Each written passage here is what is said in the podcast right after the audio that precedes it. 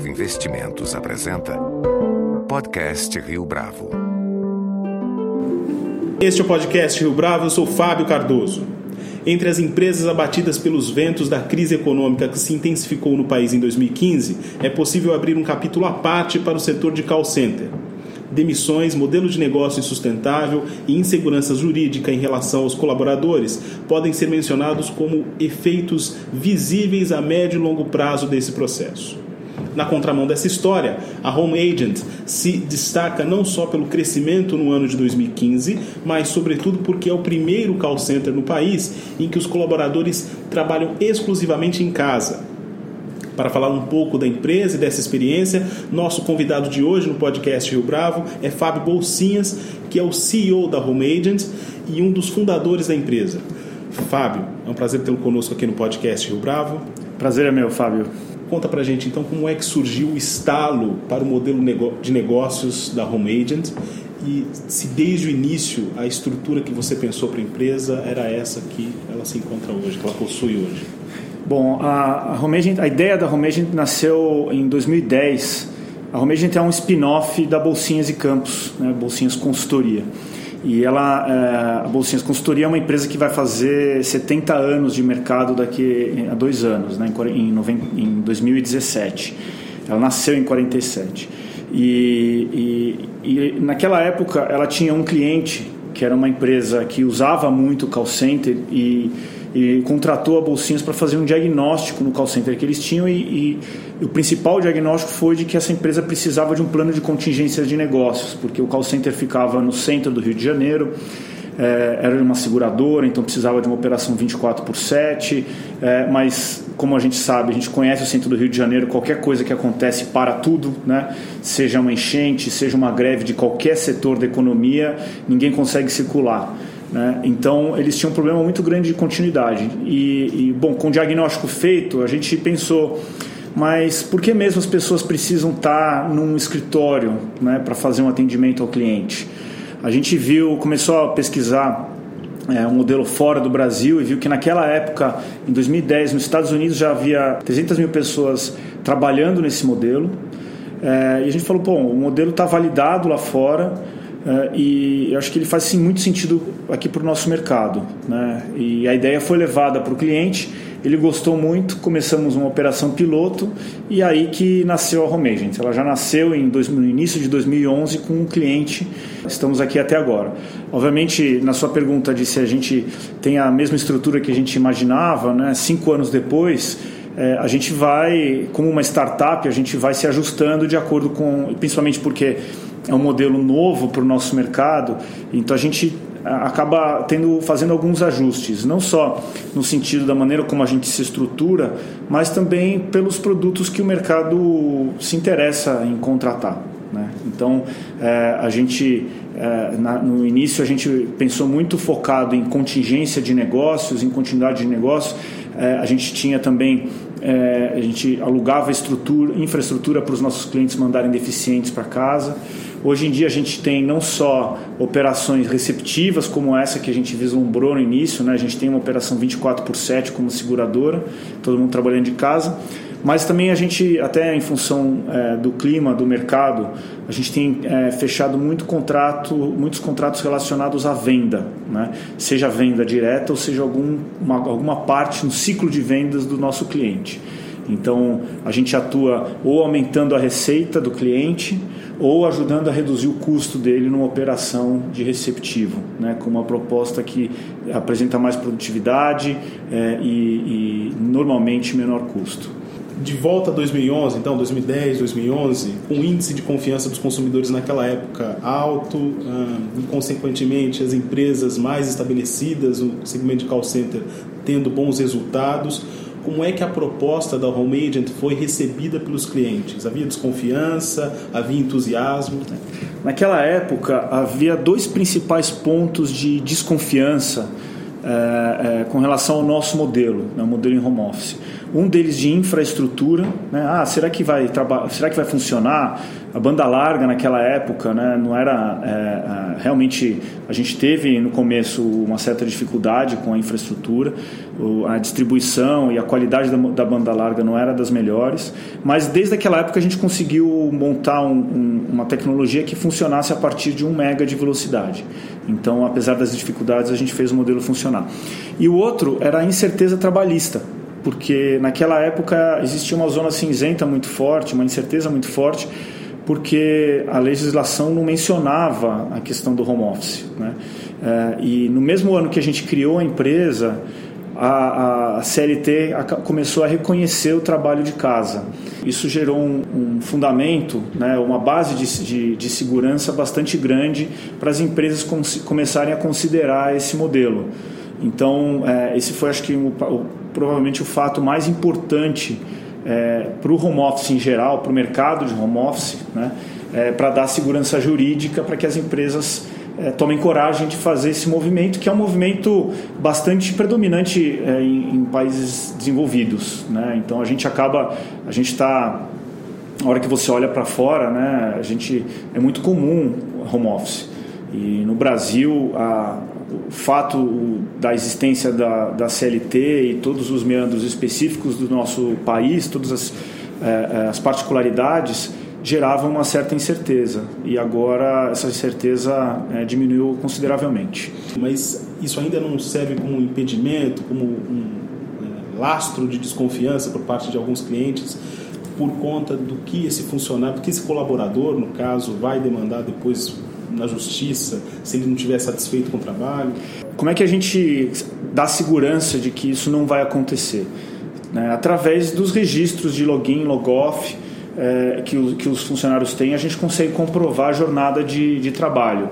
E isso vem sendo aceito por, por juízes nenhum juiz contestou em nenhum processo trabalhista que a gente sofreu. A gente sofreu muito poucos processos trabalhistas até hoje.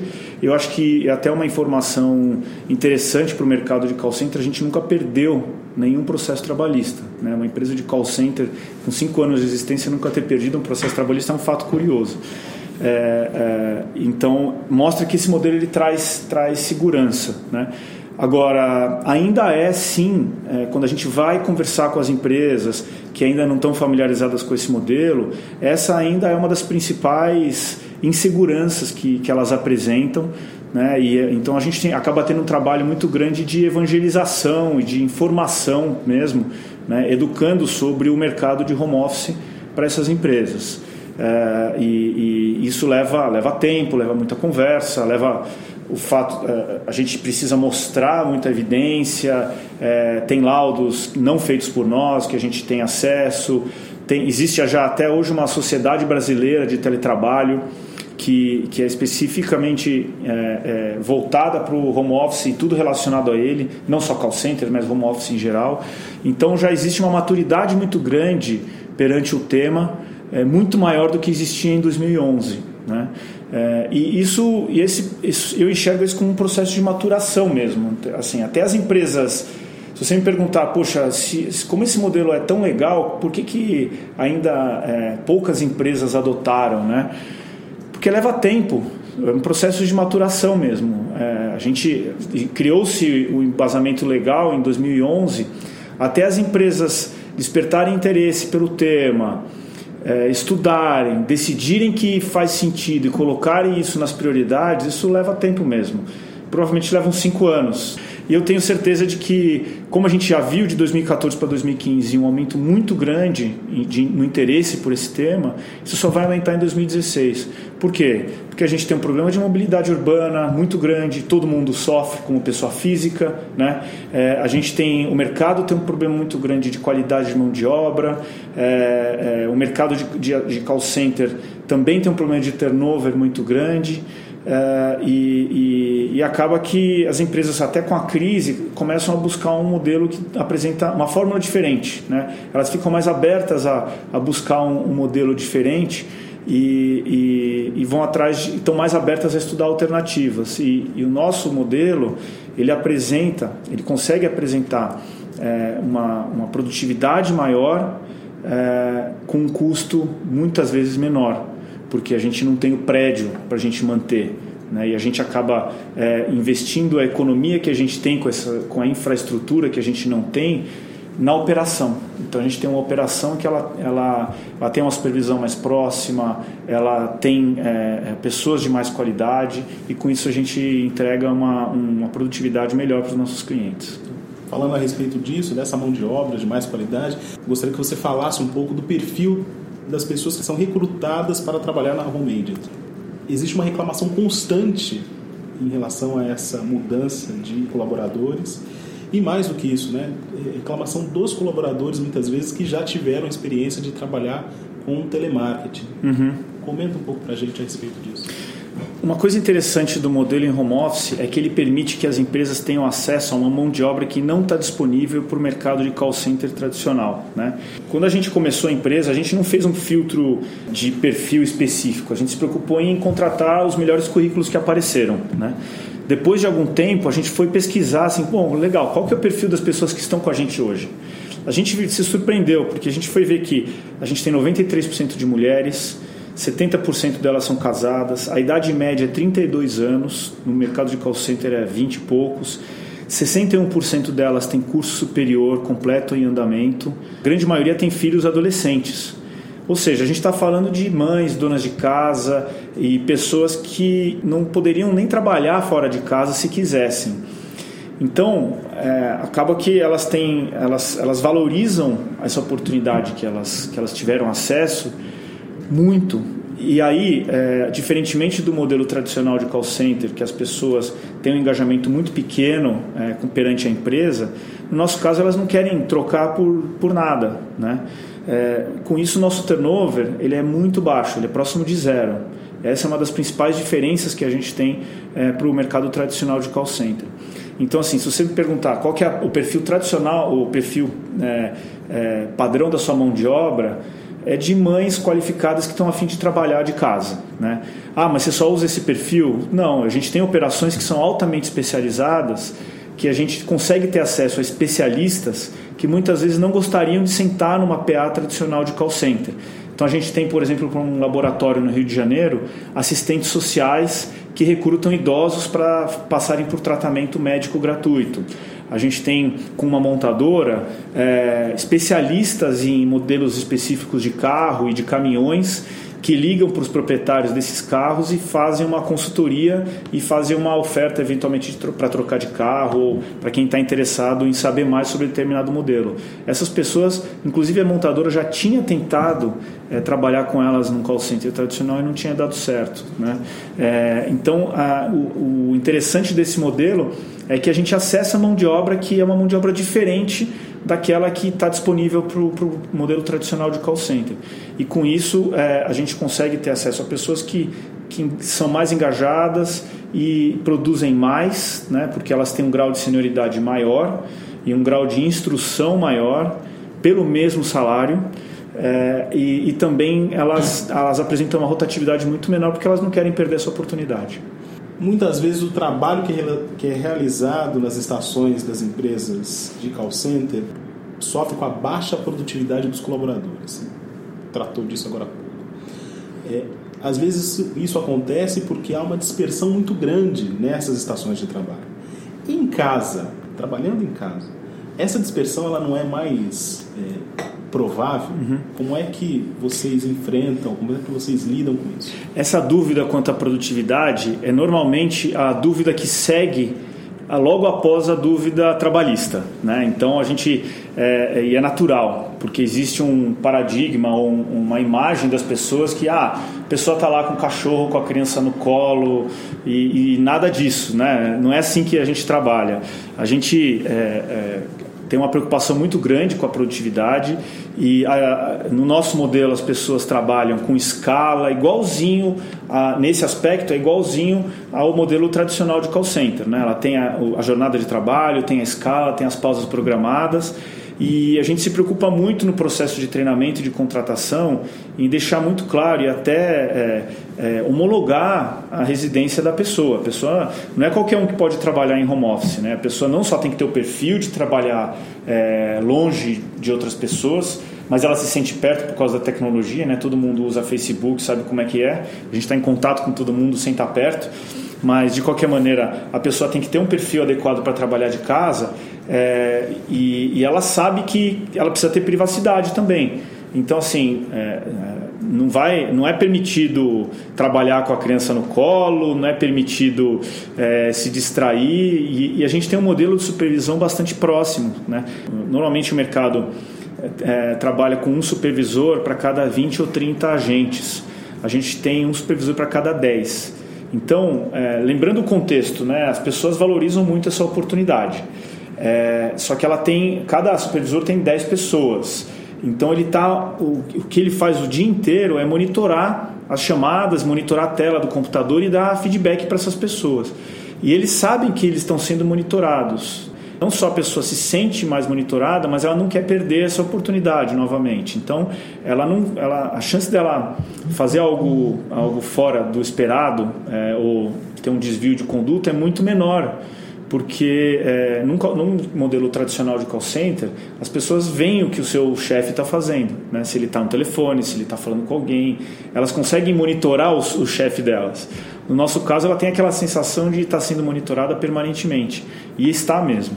Então, é, é, é, ela acaba apresentando uma produtividade muito maior porque ela não quer, ela não vai desviar a atenção. E, e a gente sabe que o modelo, é, as tecnologias de, de, de atendimento, de call center, elas permitem que você acompanhe todos os indicadores daquela posição de atendimento. É, então, a gente consegue quebrar essa, esse, essa preocupação com relação à gestão né? e com isso garantir que a pessoa está trabalhando o tempo todo lá e apresentar uma produtividade maior. Nessa questão da produtividade, a gente já viu é, vários estudos diferentes e até de, lo, em locais diferentes, né? estudos feitos no Brasil, estudos feitos em Stanford, e tem um número interessante que a maioria deles sempre falam em 30% a mais de produtividade. Então, assim, se você pegar a mesma pessoa que está no escritório e ela tendo perfil para trabalhar de casa, quando você manda ela para casa, ela vai apresentar até 30% a mais de produtividade. Porque ela tem muito menos interferência, tem muito mais foco, menos estresse, né? Esse aumento de produtividade é esperado no modelo de home office, né? Não sei se você tem conhecimento, a Prefeitura de São Paulo tem um programa de home office que eles exigem 15% a mais de produtividade para quem vai para casa. O Tribunal Regional do Trabalho, é até interessante, né? o Tribunal do Trabalho adotou o home office recentemente e eles exigem também 20% a mais de produtividade para quem vai para casa.